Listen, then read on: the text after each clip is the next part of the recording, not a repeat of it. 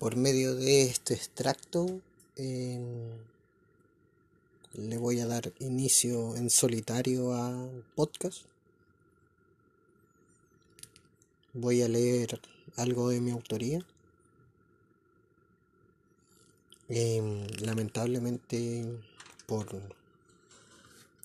problemas técnicos de internet no hemos podido grabar el capítulo 1 con Fernando Cortés. Espero tenerlo pronto con un mejor internet y poder así poder subirlo. Antes que se difuminen las ganas de hacer esto, pretendo hacerlo solo. Mi compañero Valde está lejos. Y antes que se quiten las ganas, prefiero darle un empujón a esto. Leeré lo siguiente que se llama cuando la cucharas guardan silencio. Sentado en la mesa mientras la familia hacía sonar los cubiertos, hubo un silencio. Él dejó sus cubiertos de lado, miró la televisión mientras emitía un sinfín de tragedias. Miró a sus comensales, distinguió cada uno de sus rasgos, miró al joven que tenía al frente, a la abuela que se acomodaba a su gorro, al puesto vacío que esperaba a su ocupante. Emitió la siguiente pregunta. ¿Se le ha muerto a alguien por COVID?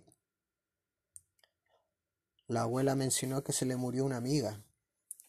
El joven dijo que no se le había muerto nadie, pero tenía amigos que tuvieron el virus. El silencio se tomó la mesa. La televisión aún vociferaba las tragedias. La cuchara comenzó a moverse en la sopa de una forma más tranquila, diluyendo el trago amargo de la muerte. Em, es necesario que cuando todo esto pase, poder reinventar la vida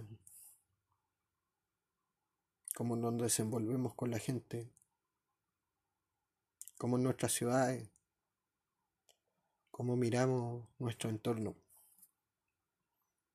Eh, el primer invitado, Fernando Cortés, con él hablaremos sobre la ciudad y la tercera edad y cómo dentro de su trabajo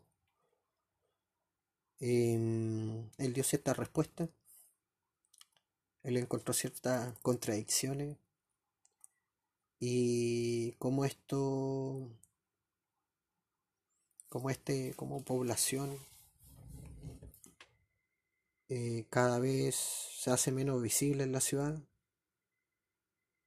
como paulatinamente a medida que vamos creciendo, nos vamos encerrando en nuestros espacios privados como a medida que el tiempo se diluye en nuestro cuerpo,